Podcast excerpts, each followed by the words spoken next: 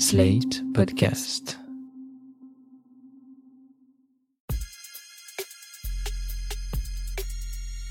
Salut chers auditeurs, salut chères auditrices, bienvenue dans Sans Algo, le podcast qui vous en fait découvrir d'autres. Vous écoutez la version longue avec de la reco et de l'actu. Je suis Mathilde Mélin, journaliste pour Slate.fr et bingeuse de podcasts au quotidien. Dans ce 25e épisode, on va parler d'un gros trou dans nos livres d'histoire, mais avant ça, les actus de la semaine. On en trouve de plus en plus sur Internet, qu'ils soient amateurs ou professionnels, les podcasts connaissent un beau succès. On se rend à l'atelier 210 à Etterbeek. Sabine Ringelheim, vous assistez pour nous à la première édition du Brussels Podcast Festival. Réservez vos billets pour la Belgique. Le Bruxelles Podcast Festival a annoncé sa programmation du 7 au 10 avril prochain. Pour cette troisième édition, en présentiel cette fois, un festival bilingue en français et en néerlandais pour être plus représentatif du podcast belge dans son ensemble. Il commence par une journée destinée aux podcasteurs et podcasteuses débutantes pour les aider à financer et imaginer leurs projets. S'en suivent trois jours avec plein d'écoutes collectives, de tables rondes et de rencontres, ainsi qu'une nuit du podcast délocalisée qui regroupera plein de podcasteurs et podcasteuses belges à la Grande Poste de Liège. Les équipes de Slate seront présentes à ce festival pour une masterclass autour des coulisses de transfert et une écoute en avant-première de Kintsugi, l'histoire de ma reconstruction, nouveau podcast de Nina Pareja pour Slate Podcast. Le dimanche soir, la remise des prix aura lieu à l'atelier 210, lieu principal du festival, sous l'égide du jury composé de cinq professionnels du podcast et du journalisme. Les événements sont payants, à prix libre. Vous trouverez le lien vers le programme et la billetterie dans la description de cet épisode.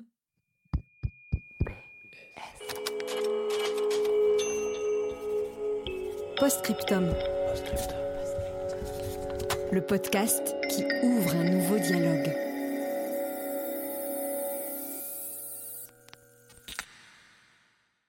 On vous le recommandait dans l'épisode 19 de Sans Algo, le podcast Postscriptum organise une soirée d'écoute le vendredi 25 mars. Ça se passe à La Cassette, lieu ouvert par le collectif Transmission à Aubervilliers pour faire rayonner la création sonore. Au programme, l'écoute de l'épisode Cher Alcool et d'une fiction inédite intitulée Cher Président, l'histoire d'un déjeuner de famille au cours duquel la mère annonce qu'elle va voter pour Éric Zemmour. À partir de là, les choses s'enveniment comme vous vous en doutez. Cette fiction est écrite par Charlie Dupio et Alice Milo qui vous attendent à Aubervilliers pour cet événement gratuit le 25 mars de 19h à 22h. Alors On attend pas Patrick Authentique Mais qu'est authentique? Mais quelle fausse note Quelle fausse note Quelle fausse note Amis du LOL et de la culture populaire, un podcast a besoin de votre aide. Vous le connaissiez peut-être sous le titre We Love MDR de Daniel Andreev et sa bande. Lâchés par la banque qui les sponsorisait, ils ont renommé le podcast en MDR, le podcast, et ont lancé un financement participatif pour leur permettre de continuer à faire vivre ce podcast sans insérer de publicité. Leur objectif, 5 000 euros au moins pour produire une demi-saison ou 10 000 pour la produire en entier en rémunérant les intervenants et intervenantes ainsi que les techniciens. Pour soutenir ce podcast devenu indépendant qui dissèque les films comiques français depuis 2017, ça se passe sur Ulule jusqu'au 25 mars minuit. Comme d'habitude, on vous met le lien dans la description. L'OTAN est en état de mort cérébrale. C'est ce qu'affirmait Emmanuel Macron en novembre 2019. Oui, mais voilà, la guerre entre la Russie et l'Ukraine a tout changé. Et l'OTAN est de nouveau au centre des débats.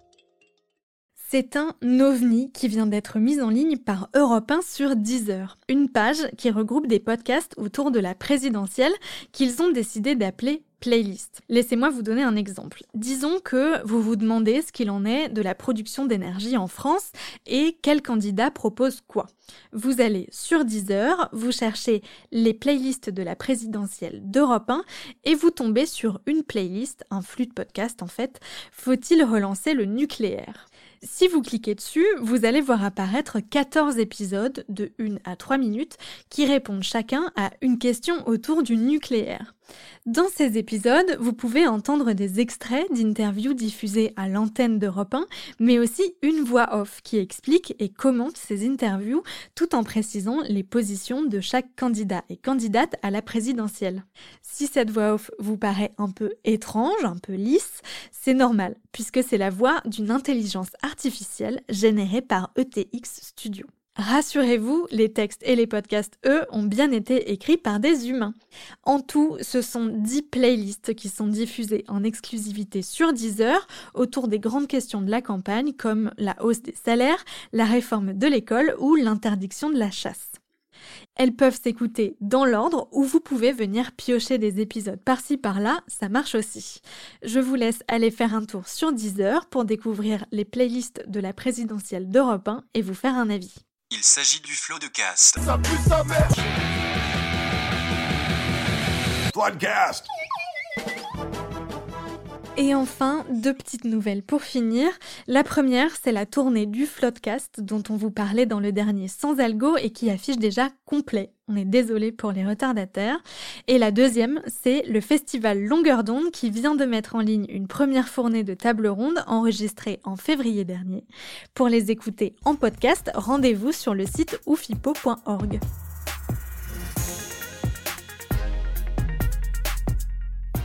Si je vous dis 1939-1945, vous me dites la Seconde Guerre mondiale.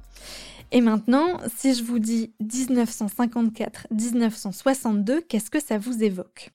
Moi, ces dates, elles ne me disaient pas grand-chose jusqu'à récemment. Pourtant, ça aurait dû, puisque ce sont les dates du début et de la fin de la guerre d'Algérie. Cette guerre, j'en ai entendu parler très rapidement. Au collège, j'ai beaucoup pleuré quand Guy est appelé en Algérie dans les parapluies de Cherbourg de Jacques Demy. Au lycée, j'ai le vague souvenir d'avoir étudié le discours de De Gaulle Je vous ai compris. Mais à part ça, rien. Le vide. Et j'avoue que j'avais pas non plus cherché à me renseigner plus que ça. Mais depuis quelque temps, plein de podcasts abordent la guerre d'Algérie parce qu'on a fêté le 18 mars les 60 ans des accords d'Évian, qui marquent le cessez-le-feu après 7 ans et demi de guerre et 132 ans de colonisation. Alors j'ai commencé à les écouter pour essayer de pallier mes lacunes sur cette période de l'histoire. Et il y en a un qui m'a particulièrement plu. Il s'appelle Fragments d'Algérie et il est produit par Paradiso Media. Dans ce podcast, la journaliste Adèle Salmon donne la parole à des descendants de personnes qui ont vécu la guerre d'Algérie pour tenter de tirer le fil de leur mémoire familiale et, par la même occasion, de raconter un peu les différentes facettes du conflit. À chaque épisode, elle interroge quelqu'un issu d'un des grands groupes qui ont vécu cette guerre. Il y a par exemple Asiba, une Française descendante de résistants algériens. Elle raconte ses difficultés à être une jeune femme d'origine algérienne dans la France d'aujourd'hui. Elle parle surtout du silence dans sa famille autour de la guerre d'Algérie.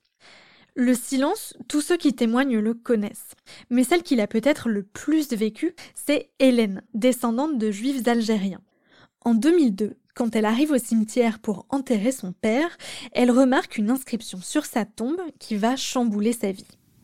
Donc euh, au cimetière, quand on arrive devant, la tombe de mon père, euh, je découvre à côté de son nom, en fait, une inscription qui dit à la mémoire de Mimoun Cohen, son père, Yvonne Cohen, sa mère, Colette Cohen, sa sœur, Jean-Jacques Sixic, son beau-frère, disparu en juin 1962 en Algérie.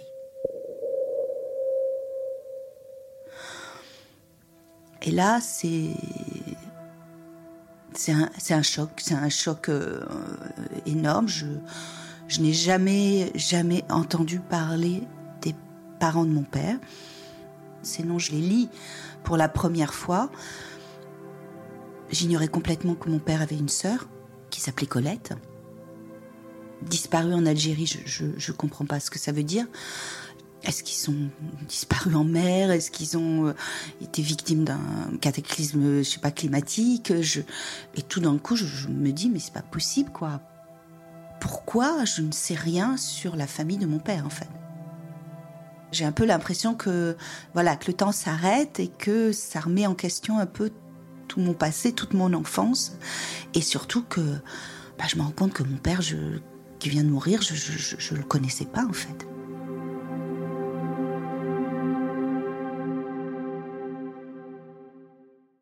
À travers l'enquête d'Hélène, pour savoir qui étaient ses ancêtres et pourquoi ils sont morts en Algérie, on apprend un peu de l'histoire de cette guerre et de ce qu'ont vécu les Juifs d'Algérie à cette époque-là. Et c'est la même chose pour chaque épisode. Une personne témoigne de son histoire familiale et à travers elle, on soulève le voile de la grande histoire, souvent assez tragique.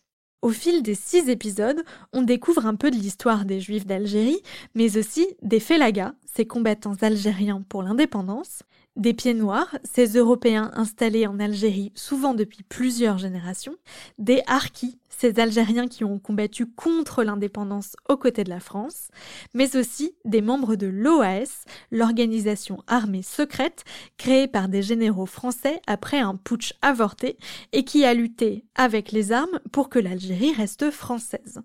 L'épisode qui m'a le plus bouleversée, c'est celui d'Anne-Cécile, petite fille d'un militaire de carrière français qui a combattu en Algérie. Cette guerre, il ne lui en a jamais parlé, jusqu'au jour où, à plus de 80 ans, il a fait cadeau à sa petite fille d'un livre où il relatait ses souvenirs. En le lisant, Anne-Cécile tombe des nues. Elle apprend que son grand-père si gentil intelligent, si humaniste, a fait usage de la torture sur un civil algérien avec la Gégène. C'est une batterie qui était souvent utilisée par l'armée française pour électrocuter des civils. Après le choc, elle doit décider de comment elle, elle va s'approprier cette histoire.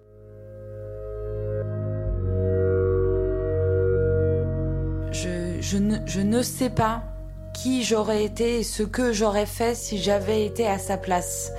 Je ne peux vraiment en aucune circonstance dire mais enfin, mais tu, es fou d'avoir fait ça.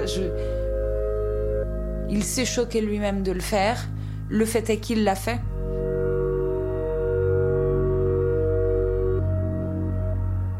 Quelque part, probablement, il y a euh, les descendants de la famille de cet homme-là qui s'est fait interroger qui doivent se dire, tu sais, ton grand-père, euh, il a été euh, torturé euh, par un militaire français. c'est, vertigineux comme truc, c'est, c'est pas beau. C'est pas beau. Ça me perturbe et ça me frustre qu'il y ait un homme qui ait rencontré de façon extrêmement épisodique mon grand-père au moment où il a été le moins mon grand-père. Comment on fait pour juger d'événements qu'on n'a pas vécus et que bien souvent on ne nous a transmis ni dans la famille ni à l'école? Comment on construit son identité avec des trous béants, des silences et même des hontes? C'est tout le sujet de Fragments d'Algérie, à la fois pour les gens qui y témoignent et pour nous, auditeurs, confrontés à l'immense complexité de ce conflit. C'est un podcast qui bouscule pas mal de certitudes parce qu'il nous met en empathie avec des descendants de gens qui se sont combattus et qui chacun essaye de composer avec leur mémoire. Pour bien comprendre les enjeux de chaque témoignage, la journaliste Adèle Salmon pose le décor au début de chaque épisode, comme avec Abdallah, fils de Harki. Ça nous a marqué psychologiquement aussi. Marqué au fer rouge, maintenant.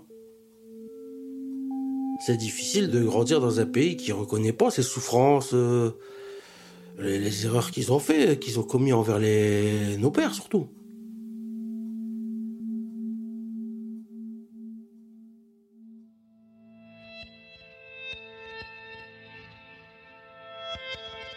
Abdallah a grandi à Roubaix dans les années 80.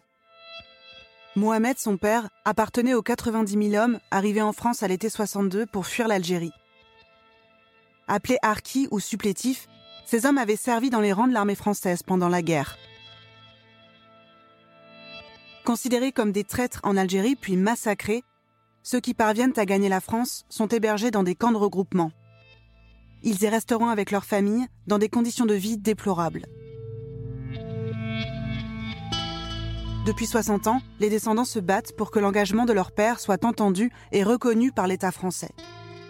Abdallah a dû se construire entre la mémoire à vif de son père et un récit national qui a bien tardé à regarder en face la douleur de cette communauté. Dans Fragments d'Algérie, on apprend le déroulé de la guerre d'Algérie, mais surtout comment sa mémoire ne se transmet qu'au compte-gouttes dans les familles, parce que tout le monde préfère oublier. J'ai trouvé ça très malin de raconter la grande histoire par le prisme de la transmission et du secret familial, le tout hyper bien mis en son et appuyé par des archives familiales et historiques qui donnent encore plus de chair aux différents récits. J'ai voulu savoir ce qui avait poussé Adèle Salmon à s'intéresser à la guerre d'Algérie et au silence qui l'entourait, alors je l'ai invitée au micro de Sans Algo. J'ai commencé par lui demander de se présenter. Alors, je m'appelle Adèle, j'ai 36 ans. Euh, je suis journaliste de formation. Euh, j'ai fait 10 ans de télévision, de reportage et de documentaire. Et puis, a deux ans, j'ai commencé à faire euh, du podcast. Et à l'occasion euh, des 60 ans des accords d'Évian, j'ai décidé de travailler sur euh, la mémoire des descendants de la guerre d'Algérie. Qu'est-ce qui vous a fait vous intéresser à la guerre d'Algérie? C'est cette date du 18 mars 62 euh, et son anniversaire? Bah, Il y avait une dimension commémorative, mais c'est aussi une histoire assez personnelle parce qu'en fait, moi, j'ai un grand-père qui est né en Algérie coloniale des années 20 et il était issu d'une famille juive. Et en fait, lui, il n'a pas connu la guerre d'Algérie parce qu'il est parti pendant la Seconde Guerre mondiale rejoindre les forces française libre. Euh, il a fait sa vie à Paris et il a passé, il n'est plus jamais retourné en Algérie. Et, euh, du moi, j'ai pas eu d'héritage de ça puisqu'il parlait jamais de l'Algérie. Euh, mon propre père non plus. donc, du coup, il y avait ce, mot-là qui revenait, mais c'était assez, assez mystérieux en fait. Et puis petit à petit, je m'y suis intéressée. Je suis pas trop tombée dessus hein, pendant mes études, même si j'ai fait mes études, des études d'histoire, parce que finalement, la guerre d'Algérie est très peu enseignée. Donc voilà, c'était un gros mystère. Et puis j'avais déjà travaillé euh, sur euh, la Shoah et sur le, génocide des Tutsis au Rwanda. Et je me suis dit que la guerre d'Algérie, ce serait un bon support aussi pour étudier les mécanismes de la mémoire avec euh, le format podcast qui me tenait à cœur. Dans votre documentaire, il y a un panel représentatif des gens qui ont vécu la guerre d'Algérie. Il y a des descendants de pieds noirs, de juifs d'Algérie, de soldats français, de harkis, et même des descendants de membres de l'OAS. Comment vous avez casté les personnages de Fragments d'Algérie? Alors euh, moi, ce qui m'importait surtout, c'était déjà de ne pas euh, mettre les paroles de ses descendants sur le même plan, parce que souvent on a tendance à traiter euh, la guerre d'Algérie par thème et donc à mettre au même niveau ces paroles. C'est quelque chose qui me gêne parce que souvent ça, ça vient lisser un peu le propos. C'est pour ça que j'ai déjà choisi de faire un épisode consacré à un groupe mémoriel, comme on dit. Sinon, j'ai beaucoup, j'ai vraiment choisi des personnes qui déjà avaient du recul sur leur propre histoire, qui d'abord souvent avaient hérité du silence, hein, comme la plupart des descendants et des descendantes, et puis qui avait fait quelque chose de ce silence. Comment on contourne ce qu'on veut pas nous montrer. Donc voilà, c'était des gens qui euh, aussi euh, euh, avaient des âges différents. Je voulais pas me limiter uniquement à des personnes de 25-30 ans. Il y a aussi des gens de 50-60 ans que j'ai interviewés. Ils ont aussi souvent intellectualisé, lu par rapport à l'histoire, mais aussi par rapport à l'implication de l'histoire vraiment dans leur vie. Donc c'est des choses auxquelles ils ont réfléchi et moi, j'ai cherché du propos euh, mûri et digéré pour réussir à raconter ces histoires-là. Ça, c'est ce que vous cherchiez. Ensuite, concrètement, comment ça s'est passé pour trouver ces témoignants? Puis, comment se sont passées les interviews? Moi, j'en ai trouvé euh, dans mon entourage, des amis d'amis. J'en ai trouvé aussi par rapport à, aux recherches que j'avais fait pour un autre podcast précédemment sur euh, la transmission de la mémoire.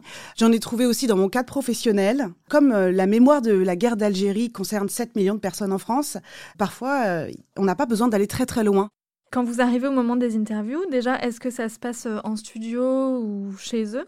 Et ensuite, est-ce qu'on interroge de la même manière un descendant euh, de Pieds Noirs, de Harki et de membres de l'OAS donc souvent, on est euh, dans leur cuisine ou euh, dans leur salon parce que euh, évidemment la parole n'est pas la même dans un salon quand on est chez soi que dans un studio avec peut-être une ambiance un peu plus froide pour faire émerger l'intimité, c'est plus difficile. Après, oui, évidemment, bah, déjà les gens ne s'expriment pas de la même façon quand on est petite fille de militaire ou descendant de harki. On n'a pas fait les mêmes études, on n'a pas la même place au sein de la société française, on n'a vraiment pas vécu les mêmes choses. Et ça, évidemment, dès la préparation de ça se constate et ça se sent. Euh, moi, en plus, ce qui me tenait à cœur, c'était que l'histoire puisse se comprendre à travers leurs témoignages, de façon à rendre le podcast vraiment accessible à tout le monde. Euh, du coup, parfois, j'ai dû être amenée à mettre dans leur bouche certains éléments d'histoire, évidemment avec leur accord. Mais du coup, ça, euh, voilà, ça, ça dépendait de leur connaissance de l'histoire et de comment ils étaient capables de retranscrire non seulement leur histoire personnelle, mais aussi l'histoire avec un grand H. Dans tous les épisodes, les témoignants parlent du silence dans leur famille autour de la guerre d'Algérie. C'est un peu le thème aussi de, votre podcast. Pourquoi ce silence, à votre avis Est-ce qu'il est intrinsèque à cette guerre en particulier ou à tous les conflits en général? Effectivement, euh, la guerre d'Algérie, euh, en fait, euh, contrairement peut-être à la Seconde Guerre mondiale, elle est encore énormément tabou. On ne l'enseigne à l'école que depuis 1983. Et encore, on l'enseigne, mais ça reste à l'appréciation des professeurs. Donc souvent, on, on balaye la guerre d'Algérie en 2-3 heures. Donc ça, c'est une question que je me suis beaucoup posée aussi. Comment est-ce qu'on grandit avec des récits familiaux qui correspondent pas avec euh, le récit national ou en tout cas ce qu'on nous enseigne à l'école? Il y a une témoin qui m'a dit que finalement le, le silence des familles avait été nourri par le silence d'État et que le silence d'État avait été nourri par le silence des familles. Et ça s'est transmis comme ça de génération en génération. Et donc il y a encore beaucoup, beaucoup de travail à faire, notamment dans la reconnaissance des faits. Vos témoignages s'appuient pas mal sur des archives comme le livre que le grand-père d'Anne-Cécile euh, lui donne ou les enregistrements de la famille euh, d'Olivier. Comment vous avez fait pour insérer ces archives au sein de leur récit? Anne-Cécile, la petite fille euh, de militaire, elle, elle a eu accès carrément à un livre écrit qu'on lui a euh, quelque part euh, servi comme ça. Donc ça, c'était une irruption de la mémoire très soudaine. Et donc, on a fait appel à un comédien pour essayer d'incarner au maximum ce grand-père, en plus avec qui Anne-Cécile a des liens très très forts encore aujourd'hui. J'ai l'impression qu'on arrive à comprendre ce que le grand-père pensait à l'époque quand il est arrivé en Algérie en 1956. Il avait une vingtaine d'années, il était tout jeune, c'était son premier vrai poste de commandant euh, donc c'était un énorme enjeu pour lui. Et grâce à ces récits, je dis pas qu'on arrive à se mettre à sa place, mais peut-être on arrive à comprendre en tout cas qui dans quel état d'esprit il est arrivé en Algérie. Et ce qui est aussi intéressant dans ses mémoires, c'est que on entend le recul qu'il a aujourd'hui, à 87 ans, quand il écrit ses mémoires. Après, il y a certains groupes euh, mémoriels où euh, l'accès à la mémoire n'est pas du tout le même, même s'il n'y a pas de vérité générale là-dessus. Mais je pense par exemple à Ferrat, qui est euh, notre dernier témoin. lui, il a donc lui, il a grandi en Algérie, dans les montagnes de la Kabylie. Et lui, il a jamais eu euh, d'accès à, aux écrits de sa grand-mère, puisque il n'y avait pas d'écrits, c'était de la transmission vraiment orale. Et euh, du coup, lui, il est allé enregistrer sa grand-mère qui chantait des chants révolutionnaires kabyles. Et euh, ce que j'ai trouvé vraiment génial, c'est qu'il a pu nous donner ces chants. Et ça, je trouve ça très fort parce qu'en en son, ça fonctionne très bien. Vous avez utilisé des archives familiales, mais aussi des archives médiatiques et historiques. Comment vous avez articulé l'intime, l'histoire familiale et la grande histoire au niveau sonore? Alors, au niveau sonore, moi, je voulais avant tout privilégier le récit des descendants et des descendantes. Ça, c'était très, très important. Je voulais faire exister le passé par ces archives personnelles et familiales. Et je voulais en même temps que l'auditeur ou l'auditrice puisse se repérer dans l'histoire. Donc, c'est pour ça que j'ai pris des archives d'époque. On a avec Lina pour ça. Et à chaque fois, je voulais pas que les archives, voilà, euh, soient, soient trop longues ou viennent euh, un petit peu être euh, confusantes. Donc, finalement, j'ai choisi des archives assez courtes, parfois très connues. On a pris des discours de De Gaulle prononcés en Algérie, par exemple, relativement connus.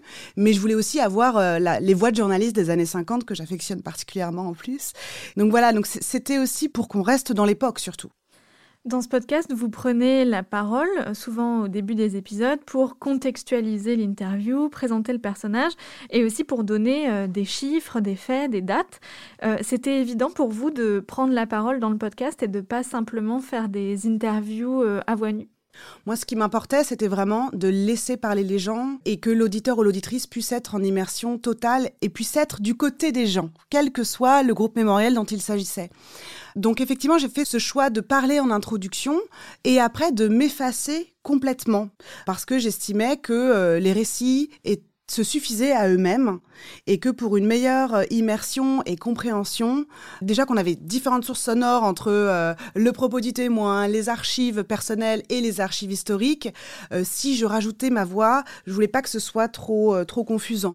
Il y a aussi une grande place laissée à la musique et à l'ambiance sonore euh, dans ce podcast. Est-ce que ça, c'est votre euh, choix personnel ou est-ce que c'est le travail de Florentin Baume, le réalisateur? Alors, c'est un mélange des deux. Euh, évidemment, Florentin Baume a fait un travail vraiment exceptionnel en termes de réalisation et de musique sur ce podcast. Moi, je voulais effectivement une ambiance musicale assez forte. Mais je ne voulais surtout pas être dans le cliché de la musique orientale qui n'aurait pas forcément servi le propos de mes témoins. Donc, je voulais une musique qui à la fois puisse incarner le passé en Algérie et qui à la fois vienne incarner le présent dans la parole des descendants. Et donc, euh, il y avait un artiste dont j'aimais beaucoup le travail qui s'appelle Casbah, qui est un musicien euh, qui tourne beaucoup euh, en ce moment. Et en fait, Casbah est venu apporter un mélange de passé et de présent avec des sons folkloriques algériens mêlés à des sons électro qui sonnent beaucoup plus musique actuelle. Et le travail de Casbah et de Florentin Baume aussi a vraiment été capital pour rendre ce podcast possible. Pour qui vous avez fait ce podcast? Pour qui j'ai fait ce podcast? Je pense que j'ai fait ce podcast dans l'espoir quand même que les descendants s'écoutent les uns les autres. On a cinq épisodes qui sont diffusés sur six et c'est assez intéressant de voir les messages que je reçois des descendants quand ils écoutent les épisodes des autres. C'est quand même une surprise pour eux. Ils trouvent les épisodes euh, extrêmement euh, touchants ça leur rappelle leur propre histoire, alors que euh, c'est pas du tout les mêmes groupes mémoriels. Je dirais pas que j'ai fait ce podcast exactement euh, pour cette raison, mais au final, à la fin euh, de la réalisation, je dirais que ça, c'est une belle récompense en fait, que les gens s'écoutent les uns les autres. Merci beaucoup. Merci. J'espère que ça vous a donné envie d'écouter Fragments d'Algérie, fragments au pluriel, produit par Paradiso Media. Cinq des six épisodes ont déjà été publiés, le sixième doit arriver dans quelques jours, et un épisode bonus doit être enregistré en public au hasard ludique à Paris le 7 avril à 20h. C'est gratuit et la soirée sera clôturée par un DJ set de Casbah, le musicien qui a créé la bande originale du podcast. Et si vous souhaitez découvrir d'autres podcasts sur la guerre d'Algérie, je vous invite à venir faire un tour sur slate.fr où nous venons de publier une sélection aux petits oignons sur le sujet. Merci d'avoir écouté Sans Algo.